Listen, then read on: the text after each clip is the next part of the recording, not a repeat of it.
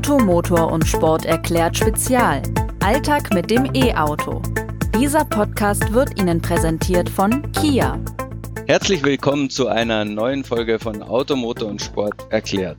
Mein Name ist Gerd Stegmeier und ich möchte heute über die Kosten des Elektroautofahrens sprechen. Wir haben ja in den letzten Folgen schon übers Laden und übers Fahren mit dem Elektroauto gesprochen, aber heute ähm, kommen wir auch nochmal zu einer interessanten Frage, die sich einfach damit beschäftigt, ist es denn heutzutage schon günstiger mit einem Elektroauto unterwegs zu sein als mit einem Verbrenner? Und dazu habe ich mir den Ressortleiter Mobilität und Service äh, von Automotor und Sport eingeladen. Der hat sich nämlich schon in den vergangenen Jahren mit allen möglichen Fragen rund um das Thema Auto und Geld bzw. Kosten beschäftigt und hat es natürlich auch bei Elektroautos getan. Insofern freue ich mich sehr, dass heute Henning Busse bei mir ist. Hallo Henning. Hallo Gerd.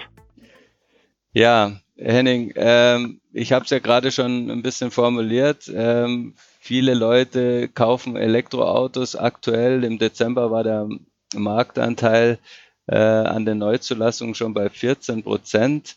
Ähm, die wenigsten, vermute ich jetzt mal, sind einfach nur umweltbewegt, sondern manch einer wird sich das auch durchrechnen und äh, die Hoffnung haben, dass er mit einem Elektroauto günstiger unterwegs ist als mit einem Verbrenner. Der erste Posten oder Kostenposten, der einem ja immer ins Auge fällt, ist ähm, tanken beziehungsweise äh, beim Elektroauto laden. Wie schaut's denn da aus deiner Sicht aus? Was haben deine Recherchen so ergeben? Womit fahre ich denn aktuell billiger? Naja, das ist, äh, da muss, muss man immer auf die Paarung sehen. Ne? Man muss, also es gibt ja viele E-Autos, die haben ja eigentlich noch ein Pendant mit einem Verbrennungsmotor und äh, da geht ja eigentlich, dazwischen wird ja auch eigentlich dann entschieden, nehme ich jetzt einen guten Diesel, einen sparsamen Benziner oder nehme ich das E-Auto. Und ähm, da haben wir uns einfach mal angeschaut, was, was kostet das denn jetzt pro 100 Kilometer. Und wenn man jetzt einen VW ID3 nimmt und den gegenüber einen VW Golf 1.5 TSI stellt, ist es so, dass der, der ID3 mit äh, pro 100 Kilometer äh, 4,77 Euro kostet an Strom. Und letztendlich der, der Golf 1,5 TSI liegt bei 7,70 Euro. Ja, das zeigt dann einfach mal, dass da bis zu 60 Prozent Unterschied auf, äh, entstehen können. Hat aber auch sehr stark damit zu tun, dass die Kraftstoffpreise natürlich jetzt zuletzt wieder gestiegen sind. Die CO2-Besteuerung spielt wieder eine Rolle. Und äh, das bedeutet, dass das E-Auto auf der anderen Seite, was das, was diese Betrachtung betrifft, in den nächsten Jahren natürlich die Verbrenner überholen wird. Hm. Ähm, äh, wie, wie entwickelt sich denn der Spritpreis mit der CO2-Steuer so ungefähr? Naja, alle haben wir ja am Anfang gedacht, als das in diesem Klimapaket verabschiedet worden ist, äh, naja, das wird sich vielleicht gar nicht so doll durchschlagen und das ist ähnlich äh, wie so viele andere Sachen, die gemacht worden sind. Doch, es schlägt sich durch und es wird auch immer, äh, es wird auch immer deutlicher für die Autofahrer werden. Also zum äh, Jahreswechsel hatten wir eigentlich im Mittel beim, äh, beim Liter Super E10 fast 8 Cent und beim Liter Diesel waren wir auch bei 18. Also das heißt, äh, das, was wir jetzt gerade an den Zapfsäulen merken, das ist schon mal, hat schon mal damit zu tun. Hinzu kommt, dass natürlich die Mineralindustrie jetzt sagt, weltweit gesehen hat äh, die Wirtschaft wieder angezogen, die Nachfrage nach Öl ist wieder gestiegen. Das kann man jetzt sehen, wie man will. Es kann auch äh, die einen sagen, es sind auch Mitnahmeeffekte, die sie jetzt gerade machen, weil monatelang konnten sie eigentlich nicht richtig verdienen. Und äh, jetzt, wo so ein kleines Fünkchen wieder äh, aufflammte, da hätten sie dann doch das genutzt, um auch gleich wieder äh, zu verdienen. Das ist, ist die eine Seite. Aber auf der anderen Seite, äh, die, die CO2-Steuer wird sich auch in den nächsten Jahren noch ganz deutlich für uns entwickeln. Und ich denke, wir werden so 2025 äh, werden wir halt einen Liter Benzinpreis äh, haben, der 15 Prozent, mindestens 15 äh, Cent, Entschuldigung, mindestens 15 Cent über den liegt, was wir jetzt haben und 17 Cent beim Diesel. Ähm, mhm. Das wird schon sehr deutlich werden. Okay, also da ähm, sind ja wahrscheinlich auch noch, ähm, sage ich mal, ungünstigere Szenarien denkbar, ähm, was den Sprit angeht. Ähm, über die CO2-Steuer ist auf jeden Fall mal ein Hebel da, ähm, den Spritpreis verteuern zu können. Und äh, wir haben ja oft genug in der Vergangenheit festgestellt, dass wenn so eine Steuer mal eingeführt ist, dass sie dann A gerne genutzt wird und B vor allem nie wieder verschwindet. Ähm, also die Entwicklung des Benzinpreises dürfte einfach mal nach oben zeigen in den nächsten Jahren. Ja, ähm, und äh, da muss ich gerade dich noch unterbrechen. Natürlich wird sie nach oben zeigen. Vor allen Dingen auch, wir wissen ja nicht, wie man das alles noch finanzieren soll, was jetzt durch die Corona-Hilfen äh, letztendlich in, an Löchern im Haushalt entstanden ist. Und äh, wir wissen aus den vergangenen Jahren, äh, wenn die Bundesbürger halt 55 Milliarden Euro letztendlich nur an, an Abgaben, Autofahrer, an Auto, die Autofahrer in Deutschland haben, Autofahrerinnen und Autofahrer in Deutschland haben halt jährlich immer 55 Milliarden Euro in die Staatskasse gespielt. Wenn man aber bedenkt, dass in den Straßen heute nachher letztendlich nur 10 Milliarden angekommen sind, dann hat man sich immer die Frage gestellt, was ist denn mit dem Rest des Geldes passiert? Und das mhm. sehr oft wurden sie auch zur Absicherung der Sozialkassen mit rangezogen, diese Einnahmen. Und da kann man natürlich auch sagen, je höher diese, diese CO2-Besteuerung geht, und das ist ja auch noch in der Diskussion, wie, äh, dass sie ja noch aufgestockt werden soll, würde natürlich auch perfekt dafür passen, auch Corona-Hilfen, äh, das, was wir über Corona-Hilfen ausgezahlt haben, ähm, auch wieder reinzubekommen, ne, um die mhm. Verschuldung mhm. auch ein bisschen zu drücken. Also das, was du gerade angesprochen hast, äh, ist, kann man wirklich so sehen, äh, die Steuer wird so schnell nicht wieder verschwinden. Ne? Die wird auch genutzt werden für andere Sachen. Ja, umgekehrt äh, kann man sich natürlich gut vorstellen, dass bei der aktuellen Agenda die Anhebung der, des Strompreises gerade zum Laden von Elektroautos vielleicht nicht äh, unbedingt das vorderste Ziel sein wird. Eigentlich müsste man ja da äh, gucken, wenn man möchte, dass die Leute Elektroautos fahren, dass der Strom dafür eher günstiger wird. Wie hast du denn gerechnet bei den vorherigen Vergleichen? Welchen Strompreis hast du da angenommen? Also äh, wir haben zum Beispiel zum Teil zwischen 30 und 31 Cent haben wir genommen, weil es ist in Deutschland äh, sehr unterschiedlich ist, regional auch sehr unterschiedlich ist, was du pro Kilowattstunde Strom zahlst. Und, ähm, und da kommen wir wirklich an so einen Punkt, da wird es für die Leute auch in den nächsten Jahren schwieriger zu vergleichen. Sie müssen nämlich vergleichen. Du kannst zum Teil mit äh, äh, Verträgen mit gewissen Stromanbietern einen Kilowattpreis äh, kriegen von 25 Cent. Ja? Man sagt ja sehr gerne so um die 28 bis 30 liegt so der Schnitt. Aber wie gesagt, über Verträge, über Angebote, die manche Stromversorger eingeben, kannst du 25 Cent erreichen. So, wenn du 25 Cent erreichst und das über zwei Jahre dir auch sichern kannst, hast du eigentlich einen guten Vertrag und dann sparst du auch natürlich gegenüber dem, dem Diesel oder dem Benziner. Mhm. Aber interessant ist natürlich, ähm, da kommt auch immer äh, auch wieder die Frage, wie lade ich denn überhaupt und wo lade ich? Also wenn ich jetzt zum Beispiel äh, in einem Mietshaus wohne und ich ja. kann dort nicht laden, dann habe ich ein großes Problem mit der E-Mobilität. Da muss ich öffentlich laden. Und öffentlich laden, das ist schon wieder ein bisschen teurer als zu Hause zu laden. Ne? Mhm. ähm, äh, nehmen wir jetzt mal die 11 kW Wallbox, die ich zu Hause anbringe, um mein E-Auto zu laden, dann ähm, habe ich pro Kilowattstunde, sage ich mal, meine 25 oder 28 Cent. Ja. Aber wenn ich jetzt die 11 kW äh, Ladesäule im öffentlichen Raum nehme, dann kann mich das 49 Cent pro Kilowattstunde kosten. Ja. Also mit anderen Worten, ich habe da fast 75 Prozent Unterschied zu meinem Hausstromanschluss. Mhm. Und das kann sehr schnell dann auch, äh, je nachdem welches Auto ich habe, auch unrentabel werden. Und noch ein Wort, äh, wenn ich Schnellladen gerne bevorzuge, weil ich es immer eilig habe, äh, dann habe ich sogar bis zu 79 Cent pro Kilowattstunde zu zahlen. Also du siehst, ich muss mir genau vorher Gedanken machen, wie ich das Thema Laden angehe, weil das, das beeinflusst extrem meine Kosten.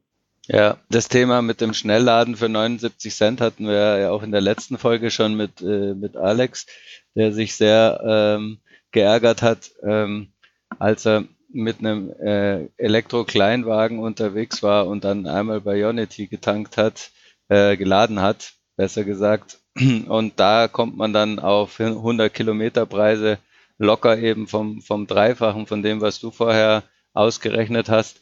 Ähm, und dann ist es natürlich auch äh, viel, viel teurer, als wenn ich mit einem Benziner oder mit einem Diesel unterwegs bin.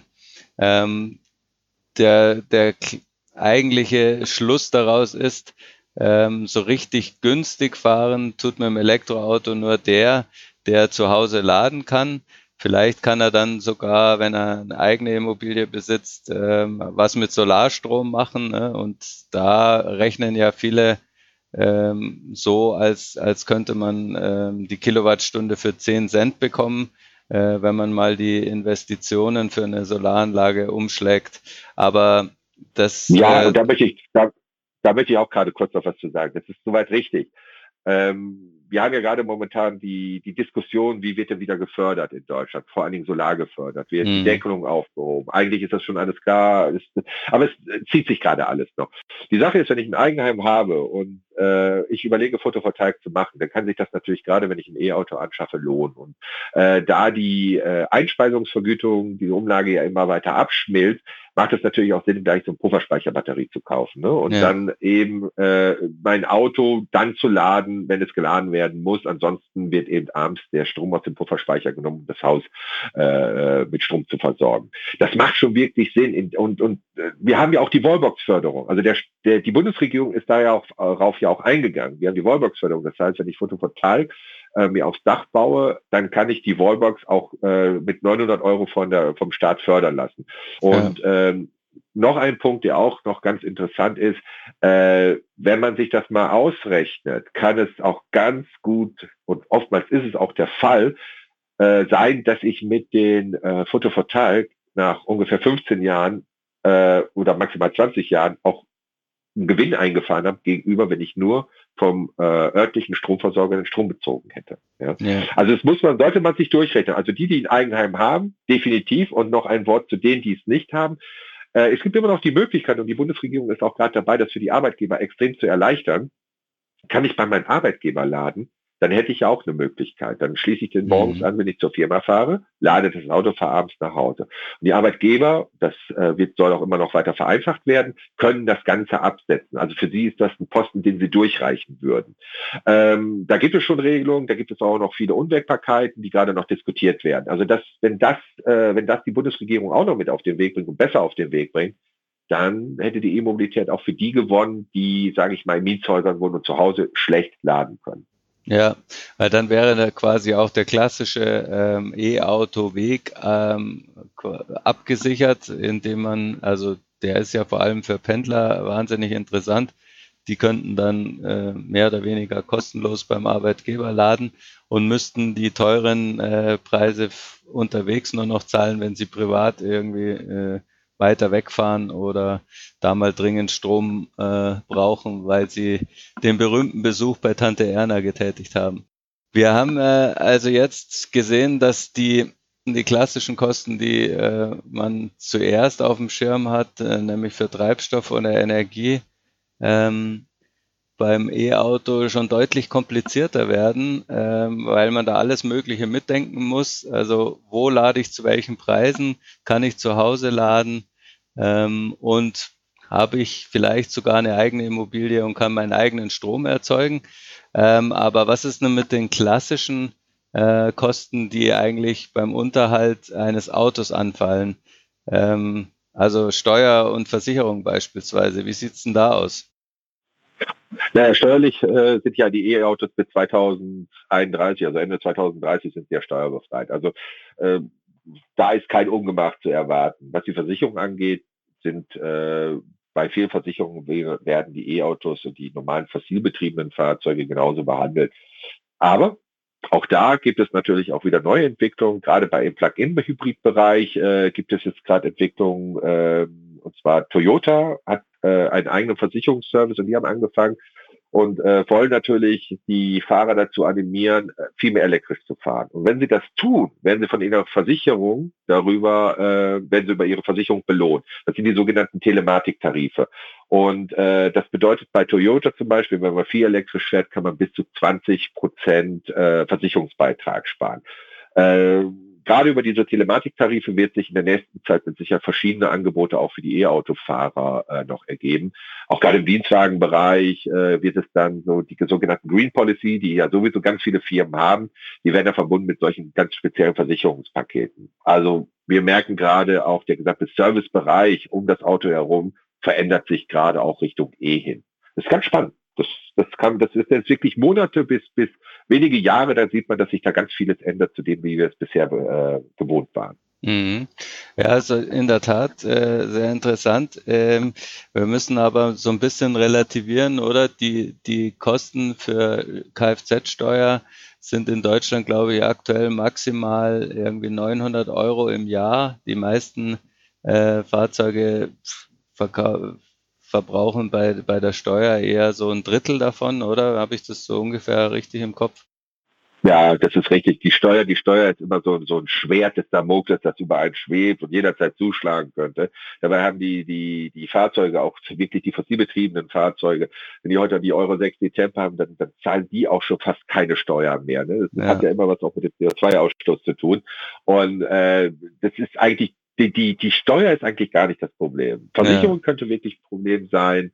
Ähm, aber dann auch die ganzen, die ganzen anderen Unterhaltskosten, die ich habe. Sprich, was kostet mich das Auto an Wartung und Reparaturen? Das ist, das ist schon wieder was anderes. Da würde ich mir eher vor Sorgen machen, mhm. äh, was mich da erwarten kann, als vor der, der Kfz-Steuer, wie man sie äh, immer genannt hat.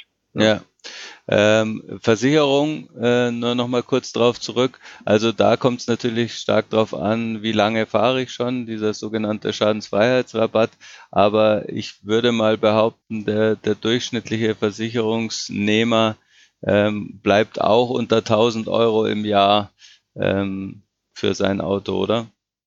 Ja, ja, ja, äh, äh, du hast es gerade richtig angesprochen, dass das, äh, wenn ich natürlich jetzt äh, SF1, also Schadenfreiheitsklasse 1 habe und mache eine Vollkasko, dann kann es schon sein, dass mich das natürlich wesentlich teurer zu stehen kommt. Hier, es kommt auch hinzu, was ich für ein Auto habe. Ne? Das mhm. ist, also, aber nochmal, um das ganz klar zu sagen, was ich zahle nicht mehr als das, was ich bislang für mein normales, herkömmlich angetriebenes Fahrzeug auch bezahlt habe.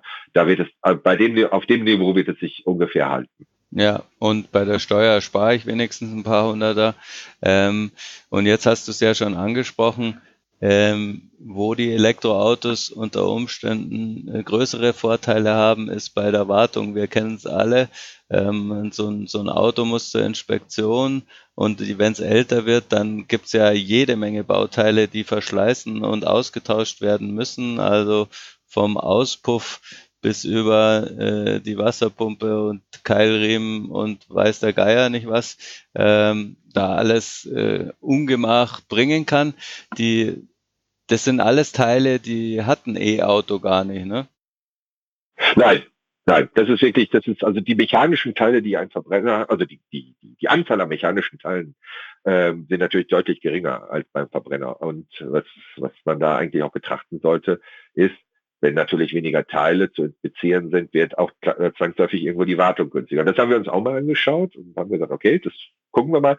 Oder machen die Hersteller so, dass sie die gleichen Kosten ansetzen? Nein, es ist wirklich so, dass äh, die Inspektion äh, oder respektive die Wartungen rund ein Drittel günstiger sind. Ja, jetzt nehmen wir mal eine mittlere Wartung von 600 Euro, ein oder weniger. Tja, das macht sich schon bezahlt, wenn ich das auf ein Autoleben lang mal hochrechne. Ne? Mhm. Ähm, dann kann es richtig günstig werden. Und es gibt ja Marken, Tesla zum Beispiel, äh, hat ja seinen Wartungsaufwand ja sowieso extrem runtergefahren, weil sie gesagt haben, das meiste, was äh, bei uns bei den Autos, äh, was wir da feststellen, das ist Software. So, also in Software kann ich per Over-the-Air-Update, was Tesla macht, kann ich, kann ich die neue Software aufspielen oder sie verbessern.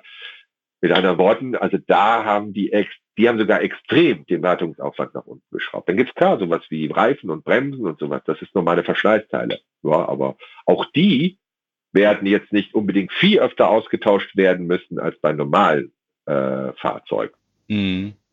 Äh, ja, Bremsen, da gibt's ja immer so ein bisschen äh, unterschiedliche Ansichten, äh, ob ein Elektroauto jetzt eher mehr oder weniger Bremsen braucht. Die einen sagen, wenn man so ein großes Elektro-SUV hat, was zweieinhalb Tonnen oder mehr wiegt, dann braucht es natürlich auch mehr Bremsenverschleiß. Äh, Aber ähm, in der Regel äh, rekuperieren ja Elektroautos sehr stark. Das heißt, viel von der Verzögerung wird gar nicht mit der mechanischen Bremse mehr gemacht, sondern mit äh, über eben den Elektromotor als Generator. Das heißt, äh, in Summe könnte das höchstens auf einen Gleichstand rauslaufen, oder? Ja, da hast du eigentlich einen ganz entscheidenden Punkt angesprochen, die Rekuperation. Ne? Das ist also, das ist, das muss man glaube ich mal kurz erklären. Das heißt, ähm, das ist die Energierückgewinnung. Ne? Ich kann mit über dieses Rekuperieren kann ich halt äh, die Batterie während der Fahrt auch wieder ein bisschen laden. Und das muss man sich so vorstellen, dass das eine völlig verschärfte Motorbremse ist. Ja, ich gehe vom Gas runter und also vom Pedal runter beim E-Auto und äh, die, die, der, der ganze E-Antrieb bremst mich mehr oder weniger ein.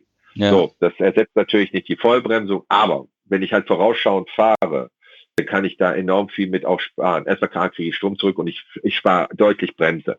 Ne? Also Bremsbelag und Bremsscheibe ein. Also, also der Verschleiß dieser Anlage ist dann mit Sicherheit geringer. Das ist aber auch wieder so eine Sache, äh, als ich das erste Mal mit einem E-Auto gefahren bin, dass das konnte, habe ich natürlich dieser Sache auch nicht vertraut. Da habe gedacht, okay, okay, okay, jetzt äh, gehe ich hier vom Gas und jetzt bremst du auf einmal runter. Ähm, aber je mehr und je öfter ich dann diese Autos gefahren bin und das ausprobiert habe und auch vorausschauender gefahren bin, habe ich mich super dran gewöhnt und fahre dann extrem viel rekuperieren sogar, muss ich ehrlich sagen. Mhm. Und ähm, das hat auch schon mal das, dazu geführt, dass, also damals habe ich noch außerhalb, weit außerhalb von Stuttgart gewohnt, äh, dass ich dann teilweise auch 20 Prozent meiner, meiner Batterieleistung wieder zurückgeholt habe. Das war mal beim Renault Sui, habe ich das mal hinbekommen. Ne? Da mhm. habe ich mich auch abends richtig drüber gefreut, als ich zu Hause war. Also wir müssen auch selber ein bisschen unsere Fahrweise dann vielleicht auch darauf anpassen. Ähm, und jemand, der das natürlich nicht macht, klar, der hat den gleichen Bremsenverschleiß wie äh, vorher bei dem anderen Auto auch. Ja. Mhm. Äh, aber er kann ihn natürlich auch einsparen. Ja, und man muss ja zugeben, also wenn man äh, konsequent rekuperiert, ähm, das ist vielleicht auch nochmal ein Kostenfaktor, gerade in der Stadt, ähm, hat dann so ein Elektroauto einerseits einen erheblich besseren Wirkungsgrad, eben durch die Rekuperation, die ja beim Verbrenner nicht möglich ist. Und ähm, wenn es weniger Energie verbraucht, dann kostet es halt auch weniger. Also ich könnte mir vorstellen, dass der der Kostenvergleich, was die Energiekosten angeht, in der Stadt noch ein ganzes Stück deutlicher zugunsten ähm, des Elektroautos ausgeht, weil wir kennen alle den Kurzstreckenverbrauch und den Stadtverbrauch von, von unseren Verbrennern, ähm, der da ja erheblich ähm, ansteigt, äh, sobald man sich im Stop-and-Go-Verkehr äh, durch die Städte quält, oder?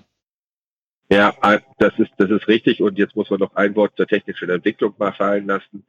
Äh, die Vorkonditionierung, das ist ein schönes Wort, ne, finde ich auch. Und äh, es wird aber wirklich so, genannt, äh, so genannt. Also die neueren E-Autos verfügen teilweise über eine sogenannte Vorkonditionierung. Mhm. Das bedeutet, ähm, gerade temperaturabhängig wird die Batterie aufgewärmt, der Innenraum aufgewärmt schon, ähm, damit, wenn das Auto startet, erstmal nicht zu viel Energie verloren geht. Wir wissen, im Winter, äh, gerade wenn ich die Heizung dann anschalten muss, dann geht mir wirklich schon die Batterie teilweise in die Knie. Und wir haben das jetzt mal ausgerechnet, weil es da auch verschiedene Tests zu gab. Das kann teilweise 40 Prozent sein. Ne? So mhm. im Sommer mit Klimaanlage 17 Prozent. Also haben die Hersteller gesagt, naja, das ist natürlich nicht so schön. Was machen wir? Wir machen, solange das Auto noch an der, an der Steckdose hängt, machen wir eine Vorkonditionierung. Die Batterie wird aufgewärmt, der Innenraum wird aufgewärmt oder es wird äh, im Sommer äh, bisweilen dann natürlich runtergekühlt. Und äh, das führt dazu, dass die Autos natürlich wesentlich mehr Reichweite auf einmal haben und äh, dass dann meine Energiebilanz sogar noch mal ein bisschen besser wieder aussieht. Ja, ja. Äh, das hat das hat der Verbrenner nicht, doch hat er schon, wenn ich sage ich meine Standheizung eingebaut habe mhm. ne, und das Ding morgens angeht, weil die wärmt mir ja auch das äh, im Winter ja auch das Kühlwasser vor auf ungefähr 20 Grad, ja, ja. 20 25, äh, nee sogar noch viel mehr teilweise und äh, dann geht das Auto aus dem Kaltstart raus und äh, klar frisst dann auch wieder weniger Sprit. Ähm, die Jahreszeiten sind da sehr entscheidend, äh, ob ich äh, energietechnisch mit dem E-Auto wesentlich besser dastehe als mit dem, mit dem Verbrennermotor. Werbung. Wie sieht der Alltag mit einem E-Auto aus? Müssen wir nicht nur umdenken, sondern auch umlernen? Wie weit kommt man elektrisch und gibt es überhaupt genügend Lademöglichkeiten, wenn wir unterwegs sind? Wenn Sie Antworten auf solche Fragen suchen, Kia liefert sie. Auf www.kia.com und bietet neben speziellen Services vor allem zukunftweisende Fahrzeuge, die Sie mit hohen Reichweiten sicher ans Ziel bringen. Von Hybrid über Plug-in-Hybrid bis voll elektrisch. Alle mit sieben Jahre Kia Herstellergarantie. Kia. Movement that inspires. Wir haben jetzt, glaube ich, noch äh, zwei größere Themen ähm, äh, zu betrachten, wenn es um die Kosten geht. ich würde gerne mal auf äh, das eingehen, was, was grundsätzlich bei Auto und Geld gerne vernachlässigt wird von, von vielen. Wir, wir wissen ja jetzt, aktuell werden E-Autos stark gefördert.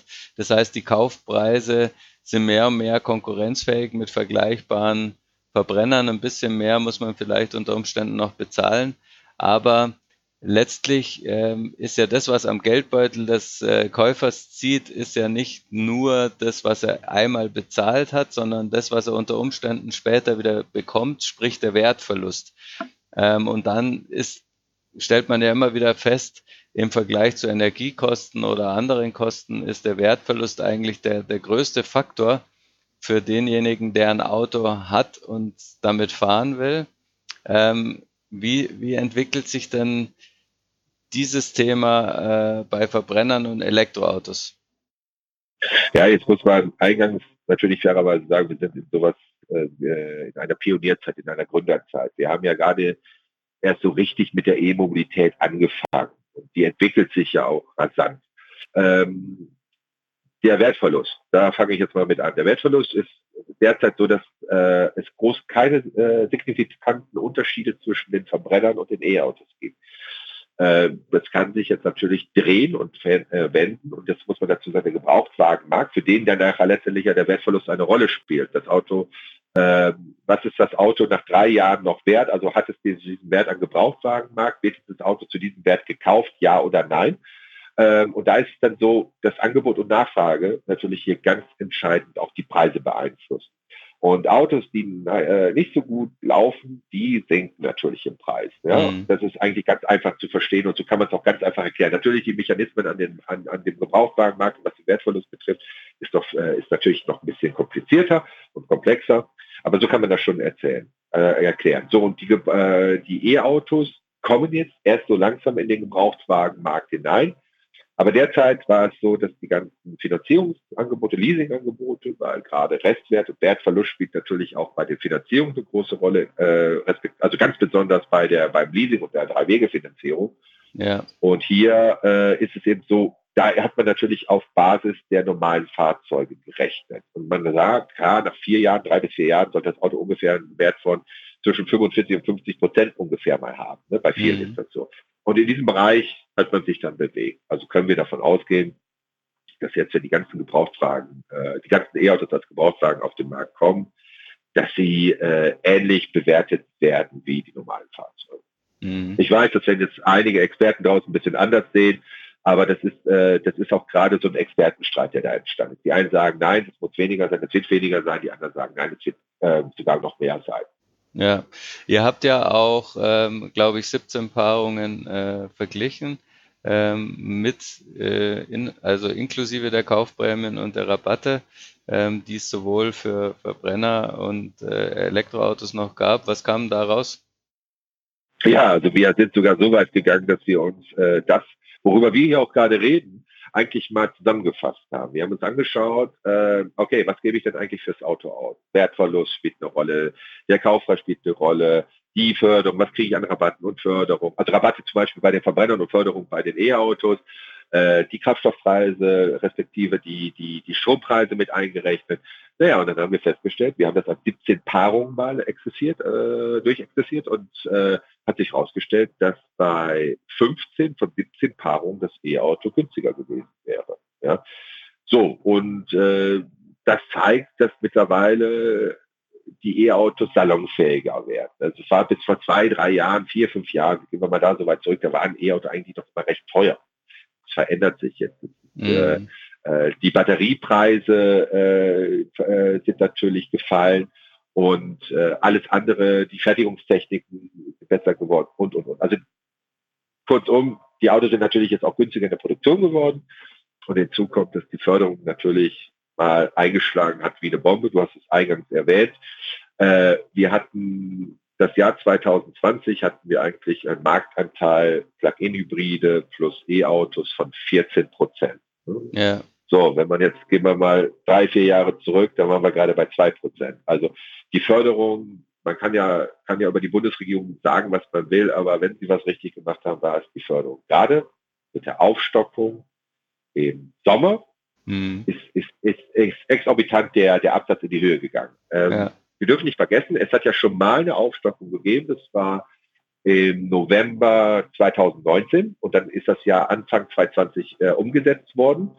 Da war aber der Peak wesentlich geringer und erst als sie im, im äh, Sommer die E-Auto-Förderung äh, auf über 9000 Euro angehoben haben und auf äh, rund 7000 Euro beim Plug-in-Hybrid, erst da ging das dann durch die Decke. Mhm. Also es zeigt auch, dass man äh, mit solchen Maßnahmen zumindest äh, in den Augen des Kunden ähm, das Elektroauto äh, ja auch ökonomisch konkurrenzfähig machen kann. Ähm, man muss ja auch zugeben, dass die Zukunft äh, gar nicht so schlecht aussieht fürs Elektroauto, weil man schon davon ausgehen muss, dass der Druck auf äh, Verbrenner immer mehr steigt, ne? sei es jetzt durch die ähm, Benzinkosten, über die haben wir ja schon gesprochen, aber es könnte auch halt insgesamt die Akzeptanz immer weiter abnehmen und könnte gut sein, dass, dass man in immer weniger Städte ähm, mit, mit Verbrennern reinfahren darf. Es gibt ja da schon ein paar prominente Aussichten von, von Städten wie Paris, die die Verbrenner irgendwann mal komplett verbieten wollen im Stadtgebiet. Ja, ja, ja, dafür muss ich aber, da muss ich nämlich auch eines noch gerade zu sagen. Das ist, äh, das ist interessant, dass du es nochmal angesprochen hast. Äh, bisher ist es ja auch so, dass, dass wir in Deutschland immer als Autofahrer das Gefühl haben, naja, wenn irgendwas klimatechnisch umgesetzt wird, dann als erstes im Autoverkehr, der Autofahrer kriegt als erstes dann mal wieder was auf die Mütze, mhm. muss dann, äh, muss, äh, also wir werden zur Kasse gebeten und, und, und. Das ist alles soweit richtig. Das war bisher auch so. Ich glaube, dass die Bundesregierung da gar nicht so weit dran gedacht hat. Aber was sie jetzt gemacht hat, ist, dass sie die Förderung aufgestockt hat, gesagt hat, wir wollen die Förderung auch über 2025 hinaus weiter gewähren, hauptsächlich für die E-Mobilität. Bei den Plug-in-Hybriden muss man sehen, wohin sich das entwickelt. Die stehen gerade in, in der Kritik, wie ich finde, manchmal wirklich zu Unrecht, ja, weil was kann die Technik dafür, wenn der Fahrer sie nicht nutzt? Mhm. Und, aber das ist ein anderes Thema. Äh, letztendlich ist es so, dass, dass, dass bei den E-Autos eigentlich schon so, dass die Zeichen gegeben worden sind, wir wollen das weiterhin auch fördern. Das ist, das ist gut. Und auf der anderen Seite natürlich, weil sie machen ja jetzt den, den, den, den, den Kraftstoff, den Sprit, Benzin und Diesel machen sie teuer. Und was haben sie sonst vorher mal gemacht? Sie haben dann die Förderung für das andere wieder zurückgefahren, dann ist das eine geblieben, also die, die, das, das äh, Malus-System ist geblieben, der, das Bonussystem nicht mehr. Und das haben sie jetzt nach meiner Meinung eigentlich ganz geschickt gemacht, dass sie sagen, okay, wir heben das an bei den Kraftstoffen, aber wir haben auf der anderen Seite immer noch die Förder, das Fördersystem und das wirklich gute Fördersystem bei der E-Mobilität. Und so geben sie den Leuten natürlich auch eine Möglichkeit ne, und zwingen sie nicht. Und äh, du musst es ja nicht, aber du kannst es trotzdem annehmen. Und es lohnt sich ja mittlerweile ja auch. Ja. Und wenn sie das weiter beibehalten, dann, und gerade auch mit, was die Fahrverbote bei, den, bei vielen europäischen Städten betrifft, dann kannst du eigentlich nichts anderes machen, als in den nächsten Jahren weiterhin die E-Mobilität zu fördern. Sie wollen sie haben, also müssen sie sie auch fördern. Punkt. Mhm. Und hast, siehst du äh, das mit äh, vielleicht auch mit einem mit einer gewissen Sorge mit der Förderung, was die Gebrauchtwagen angeht, weil es könnte ja sein, ne, wenn die, wenn die E-Autos neu so günstig werden durch die Förderung, dass dann keiner mehr die Gebrauchten kauft und dann steigt der Wertverlust der E-Autos quasi äh, indirekt wieder? Ja, das ist, das ist ja das Thema, was wir auch schon wirklich seit Jahren haben. Ähm, ich will ein Beispiel dazu nennen. Ähm, die Rabattschlacht. Ne? Äh, das ist ja die, die, man muss dazu sagen, die Hersteller haben sich eigentlich den Autofahrer so weit erzogen, dass der gar nicht mehr ohne Rabatt äh, in ein Autohaus reingeht, sondern sagt, was gibst du mir und ohne Rabatt kaufe ich nicht. Das haben die Hersteller eigentlich hingekriegt in den letzten Jahren mit ihrer mhm. Rabattschlacht. Mhm. Ähm, weil sie ihre Listenpreise nie anpassen wollten, da haben sie eigentlich Rabatte gegeben. So, das sind nichts anderes als versteckte Preisanpassungen gewesen. Bedeutet ja natürlich auch für den Gebrauchtwagenmarkt, da standen jetzt diese Autos rum und jetzt ähm, war auf war es so, dass auf einmal der Gebrauchtwagenpreis immer näher an den Neuwagenpreis ranrückt. Da mag ja. man jetzt meinen, der, der Busse erzählt Quatsch. Nee, ist aber wirklich so. Wenn ich auf einmal 40 Prozent Rabatte gegeben habe, was kein Witz war, auf Verbrennern, ähm, und der Gebrauchtwagenpreis ist aber alt, äh, konservativ nach dem Listenpreis immer berechnet worden, dann habe ich dann, das heißt, dann habe ich nur noch 60 Prozent des Neuwagenpreises zu zahlen. Aber man sagt, nach zwei, drei Jahren oder nach drei bis vier Jahren soll der äh, Preis ungefähr bei 50 Prozent liegen. Naja, dann habe ich dann auch, wenn man drei, vier Jahre altes Auto steht, was gerade mal 10 äh, Prozent günstiger ist als das, was mir dann, was das Auto mich neu kostet mit den ja. Rabatten. Na, was machen dann? Was machen dann die Menschen? Die kaufen natürlich das Neufahrzeug. Und was muss der Händler machen?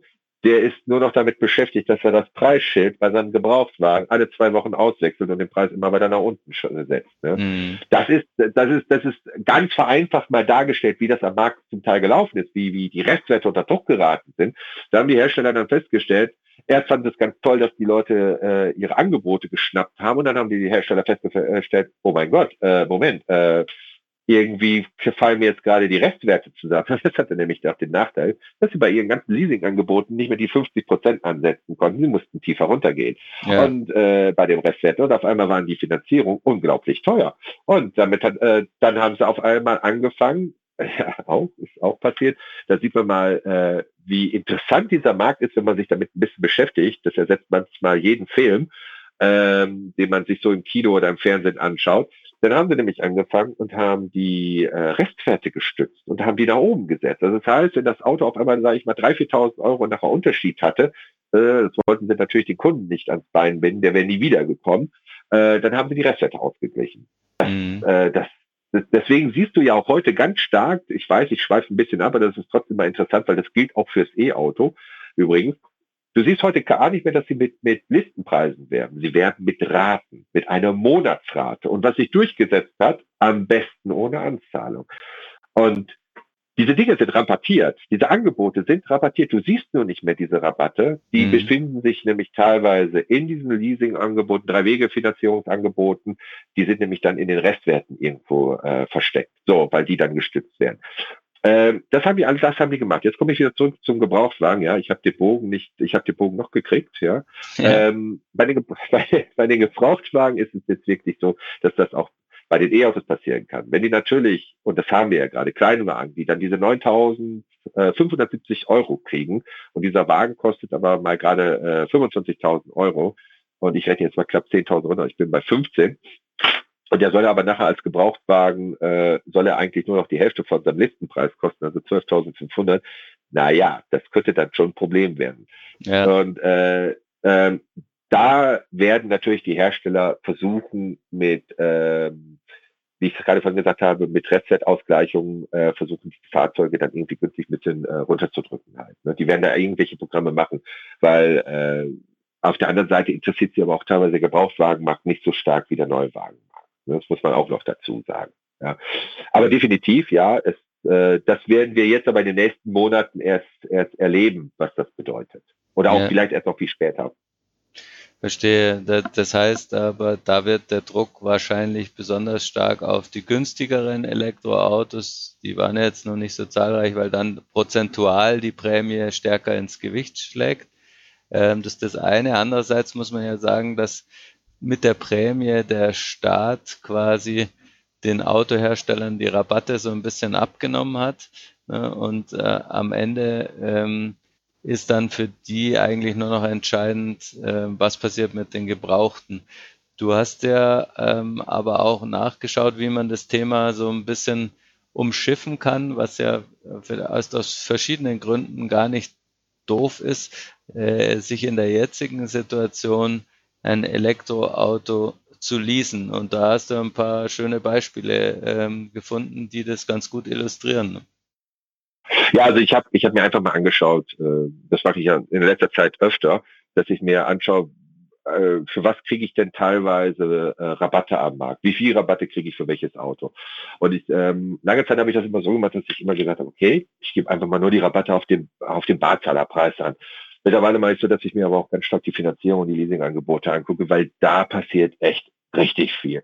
Und wenn ich jetzt äh, E-Autos sehe, wie zum Beispiel, und ich bin da konservativ vorgegangen, es geht teilweise auch echt noch günstiger, aber äh, ich habe echt Angebote mal rausgesucht, die wirklich in der Praxis fast überall erhältlich sind. Und dann ein VW ID3 zum Beispiel kriege ich über 48 Monate ohne Anzahlung 10.000 Kilometer Jahresfahrleistung für 208, schon ab 238 Euro im Monat. Mhm. Ähm, ein Opel Mokka E ab 199 Euro. Ein Mazda MX3, äh, äh MX30, genau, das ist ja dieser kleine schöne SUV, dieser elektrische, der kostet 100, 193 Euro. Ja, ja also man, man sieht, äh, das ist ganz interessant. Bis vor anderthalb, zwei Jahren habe ich immer noch gesagt, wow, Leute, alles unter 400 Euro, alles so um die 300 Euro rum ist günstig, Sportpreis. Mittlerweile muss ich mich selber da revidieren. Die Förderung hat dazu geführt, dass ich jetzt sage, hey, unter 200 Euro könnt ihr ähm, ein E-Auto finanzieren. Es ist sogar, geht sogar bei manchen Herstellern so weit, dass die bei 30 bis 60 Euro sogar gelegen haben, diese Angebote künstlich verteuert haben, weil sie schier den Ansturm nicht äh, bändigen konnten. Ähm, äh, das bedeutet am, am Ende des Tages, ich kann damit rumspielen. Ich kann dieses ganze Ding für, für 48 Monate nehmen und damit rumspielen. Äh, interessant ist, man sollte auch noch mal gerade noch ein Wort dazu sagen, wenn ich finanziere. Es gibt diese ganzen Angebote mit 24 Monate hin oder her. Mittlerweile hat die Bundesregierung da auch eine Grenze eingezogen, auch bei der Finanzierung, ab wann sie die volle Förderung gibt. Das sollte mhm. man immer be be beachten. Ab 48 Monate gibt es eigentlich immer wieder, immer die ganz, die, die volle Förderung. So. Verstehe. Und dann, dann, dann zahle ich dann auf einmal mal äh, äh, unter 200 Euro, teilweise bei kleineren Fahrzeugen um die 100 Euro. Da mache ich nichts kaputt das kann ich auch einfach mal ausprobieren und kann für mich auch schauen, ist das E-Auto wirklich für mich eine Alternative. Manche, für manche wird es nicht sein. Ich will den Verbrenner hier überhaupt nicht äh, verteufeln. Ganz im Gegenteil. Manchmal lohnt sich für jemanden, der gerade viel Strecke fährt, lohnt sich das E-Auto noch nicht oder auch ein Plug-in-Hybrid nicht, weil er, weil er unrentabel wird. Für den ist teilweise der Diesel immer noch der beste Antrieb. Ja. Muss man auch mal ganz fairerweise dazu sagen. Ja, das heißt aber auch, wenn ich jetzt mir aktuell für 48 Monate ein Elektroauto hole, dann habe ich ja auch wirklich viel Spielraum. Wenn das ausläuft, dann ist es 2024 und dann sieht man wahrscheinlich schon deutlich klarer ähm, und dann wird es auch wieder noch mehr Angebote an Elektroautos geben. Dann kann ich immer noch sagen, ähm, ich wechsle jetzt wieder zum, zum Selbstkäufer und, und stelle mir so ein Ding wirklich ähm, mit Kauf in die Garage. Ähm, und bis dahin ähm, habe ich nichts kaputt gemacht, wie du sagst, sondern bin eben zu einem echt fairen Preis äh, vier Jahre Elektroauto gefahren. Ja, richtig, selbstverständlich. So kann man sehen. Äh, das ist ja auch eine ganz spannende Zeit, in der wir uns da gerade befinden. Ähm, spannende Zeit, gerade was den Verkehrswechsel äh, gerade angeht. Ja, äh, wir stellen fest, dass wir, dass wir bis vor fünf Jahren eigentlich diesen Mobilitätswandel äh, begleitet haben, weil ihn nicht aktiv äh, angegangen sind. Und jetzt merken wir gerade, dass es wirklich passiert. Äh, die, die, die schlimme Pandemiezeit wirkt dann natürlich auch nochmal wie ein Katalysator. Ähm, und keiner von uns weiß, wie in vier Jahren der Markt aussehen wird. Er wird aber definitiv anders aussehen als heute. Das, das kann man jetzt schon sagen. Und mhm. du hast es gerade zu Recht angesprochen. Es kommen immer neue Angebote und immer neue Konzepte äh, in verschiedenen Fahrzeugklassen bleibt spannend. Ja. ja. Also jetzt kann man, wenn man es möchte, kann man das mal ausprobieren wie, und äh, gucken, ob das wirklich für einen was ist. Ja. ja. Ähm, für den Schluss habe ich mir noch was aufgehoben, äh, was wir vorher schon ein bisschen kontroverser diskutiert haben, was viel mit äh, dem Thema ähm, Wertverlust auch zu tun haben könnte. Ähm, wie bei, bei manchem äh, bei der Elektromobilität ist so ein bisschen unkalkulierbar. Ähm, aber es ist definitiv so die, das zentrale Element des Elektroautos, nämlich die Batterie. Ähm, zu Beginn ähm, der Elektroautos äh, gab es ja auch noch Konzepte zum Beispiel von Renault, dass man die Batterie ähm, einfach extra gemietet hat, obwohl man das Auto gekauft hat, um dem Kunden die Angst zu nehmen, dass er irgendwann ähm, nach acht bis zehn Jahren auf einem Elektroauto sitzt, dessen Batterie ähm, zu wenig Kapazität hat oder kaputt ist und dann unbezahlbar teuer zum Reparieren ist, so dass das ganze Auto dann eben ein, quasi ein wirtschaftlicher Totalschaden ist. Äh, Renault hat jetzt äh, dieses Thema aufgegeben. Jetzt kauft man auch bei einer Zoe ähm, die Batterie ähm, einfach mit quasi und ähm, siehe da, die Preise liegen ähm, um 8000 Euro höher. Also da lässt sich schon so ungefähr ermessen, was, was die Batterie wert ist, was natürlich bei einem Kleinwagen schon ein erklecklicher Batzen ist. Und wir wissen, äh, je größer die Batterie, desto teurer natürlich. Ähm, inzwischen machen viele Hersteller ähm, versuchen, das, das Thema Unsicherheit mit einer Garantie zu beheben und sagen, äh, wir garantieren acht Jahre oder 160.000 Kilometer ähm, und ja, etikettieren das so, als wäre das quasi eine Lifetime-Garantie ähm, fürs Auto. Jetzt wissen wir beide, dass Autos schon noch ein bisschen länger halten. Ähm, ich glaube, selbst das Durchschnittsauto auf deutschen Straßen ist über neun Jahre alt. Ähm, also was ist denn jetzt äh, davon zu halten? Ähm, was hast du so bisher gehört, ähm, wie das mit gebrauchten Elektroautos ist? Und ist die Batterie wirklich so ein enormes Kostenrisiko, wie manche befürchten? Ja, das ist, das ist, wie, wie, wie gesagt, wir sind immer noch in dieser Pionier-Gründerzeit. Äh, das ist, da wissen wir auch nicht genau, wie sich das so richtig entwickeln wird. Fakt ist, und das muss die Branche machen. Sie muss eine Absicherung geben. Ja, das machen sie bei den. Äh, wenn du jetzt neuen E-Auto kaufst, machen sie das. Du hast es ja gerade angesprochen.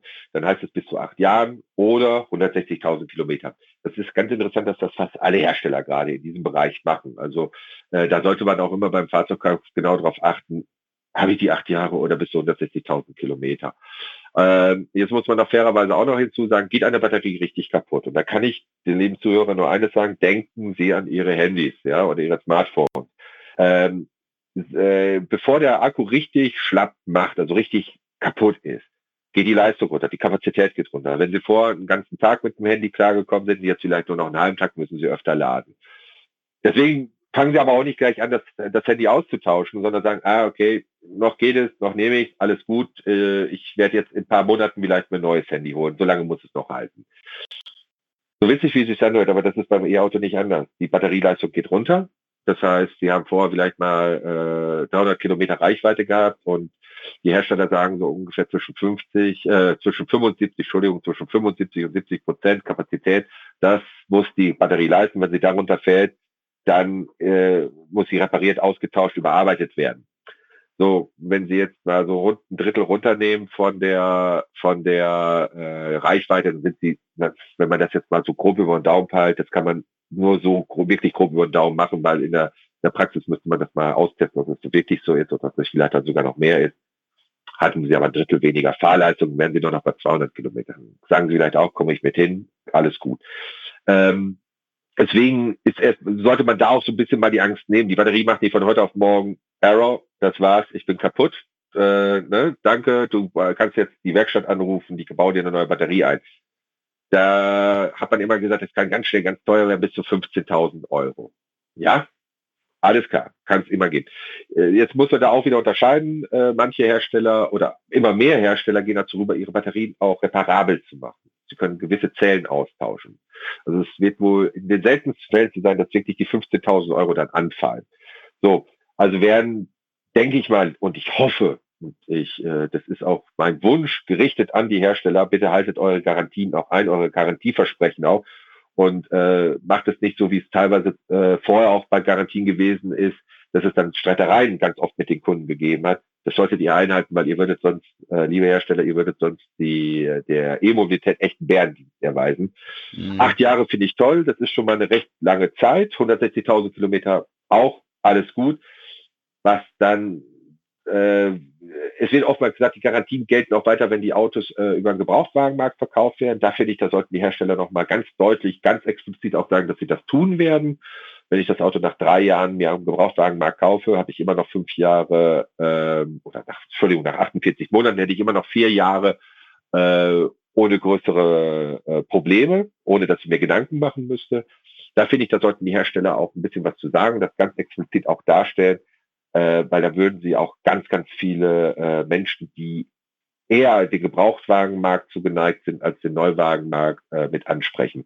Also ich hatte jetzt auch ein bisschen ausgeholt, ein bisschen was erklärt. Ähm, äh, wie gesagt, Garantie, ganz wichtig, dass die Hersteller sich auch an ihre Versprechen halten.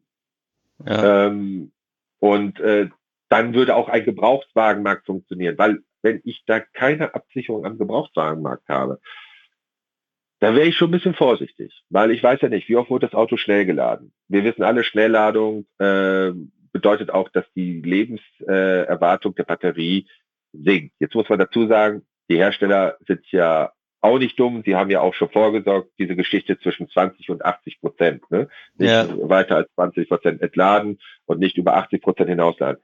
Diese Reserven haben auch die Autohersteller eingebaut. Also die Batterien sind wirklich schon auf Langlebigkeit ausgelegt worden. Mhm. Aber es, es, geht darum, das Schutzbedürfnis der Deutschen zu erfüllen. Mhm. Das kann ich nur machen, indem ich auch Versprechen für die Gebrauchtwagen. Ja, ähm, ich habe mir ähm, ja das auch eigens nochmal angeguckt und habe auch nochmal ein bisschen nachgefragt. Also, weil das Thema ist natürlich auch, ähm, was wir gerade gesagt haben, nach acht Jahren ähm, ist ja in der Regel ein Autoleben längst nicht zu Ende. Das heißt, äh, für uns ist ja auch so ein bisschen interessant, was passiert denn nach der Garantie. Und da ist es einerseits ganz hilfreich, mal reinzugucken, ähm, was in den Garantiebedingungen steht. Ähm, Audi zum Beispiel rechnet eben mit dem natürlichen Verschleiß der Batterie so, dass sie sagen, nach acht Jahren ähm, hat die typischerweise noch diese 70 Prozent, die wir auch gerade mal angenommen haben.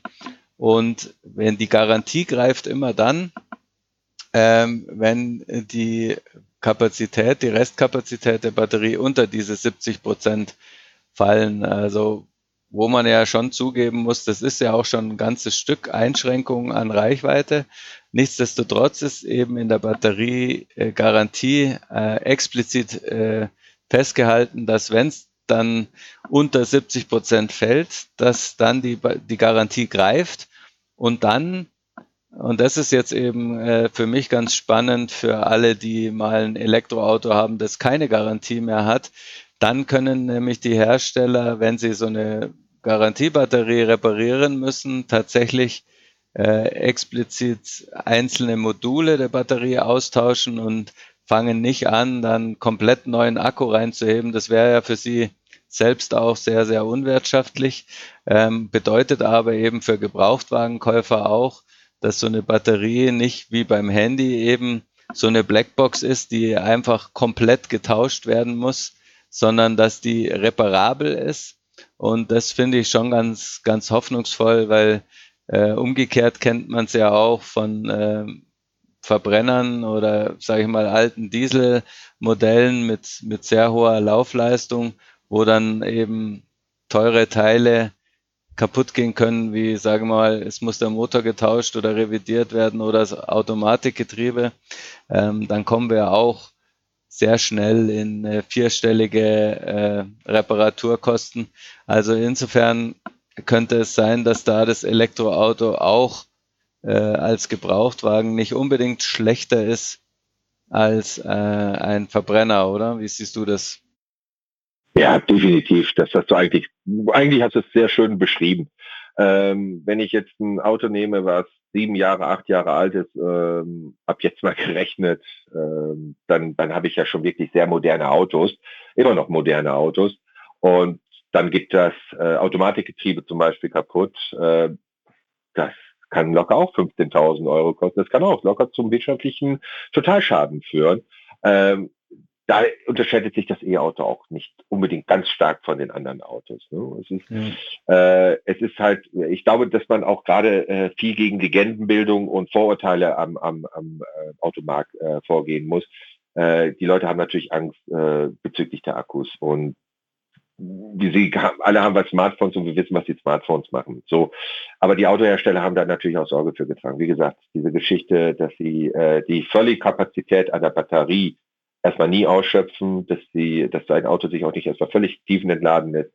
Das haben sie alle schon berücksichtigt. Also diese, diese, diese E-Autos verfügen mittlerweile über äh, gute Batteriemanagementsysteme, ähm, die, die wirklich darauf achten, dass die Batterien lange halten. Also da würde man der Autoindustrie jetzt wirklich Unrecht tun, wenn man sagt, na ja, sie wollen ja Autos verkaufen. Nein, das, äh, also die, die Batterien sind schon wirklich auf, äh, auf ein langes Leben ausgelegt worden. Kann natürlich aber immer passieren, dass, auch, dass da irgendwas dran kaputt geht. Das weiß keiner von uns. Ne? Ja, so das, ist es. Das ist so.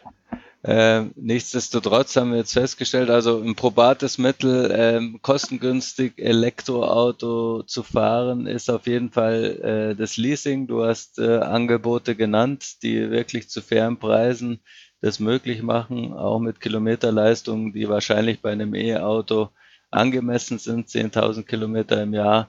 Ähm, damit hätte man dann schon mal vier Jahre Elektromobilität und könnte sich in eine Zeit katapultieren, wo man vieles klarer sieht. Ähm, aber auch selbst für Käufer haben wir jetzt gesehen, bietet das Elektroauto inzwischen kostenseitig etliche Vorteile. Ähm, das fängt bei den Stromkosten an, so man denn überwiegend äh, günstig laden kann. Ähm, und es geht mhm. bei der Wartung weiter. Steuer zahlen wir auch keine. Bei der Versicherung macht es wenig Unterschied. Also ähm, man muss schon sagen, ähm, ab 2020, 2021 ist das Elektroauto eigentlich aus der Öko-Ecke raus und wird immer mehr das neue Normal werden und äh, vor überhöhten Kosten muss sich da wahrscheinlich auch keiner mehr fürchten, oder? Nein, definitiv nicht. Was die Kostenseite anbelangt, muss man ehrlich sagen, schließ, schließen die äh, E-Autos langsam zu den normalen Fahrzeugen auf. Ähm, wichtig, ganz, ganz wichtig ist, dass man, bevor man zum E-Auto greift, einfach seine Lade, seine, seine persönliche Ladeinfrastruktur klärt. Ne? Also ja. wo kann ich laden, wie kann ich laden? Das ist äh, das, das, das ist auch immer der Tipp, den ich an Bekannten oder Freunden gebe und sagen, ich möchte das jetzt machen. Dann sage ich immer, ja, und was ist mit dem Laden? Dann heißt es immer, nein, ich will was zum Auto wissen. Ich so, ja, was ist mit dem Laden? Weil das ist eigentlich damit steht und fällt, das ganze Thema halt. Und ja. das kann ich eigentlich allen immer nur ans Herz legen, das Thema sollte geklärt von, von vornherein sein. Sehr gut. Henning, ich sage ganz lieben Dank. Ähm, ich glaube, wir haben etliches äh, abgedeckt zum Thema und ähm, falls es noch Fragen gäbe, schreibt uns gerne eine Mail. Ansonsten freuen wir uns natürlich, wenn ihr unseren Podcast bewertet, idealerweise möglichst gut. Und äh, ja, viel mehr gibt es nicht zu sagen. Ich sage Tschüss, bis zum nächsten Mal. Ich sage auch Tschüss und bis zum nächsten Mal.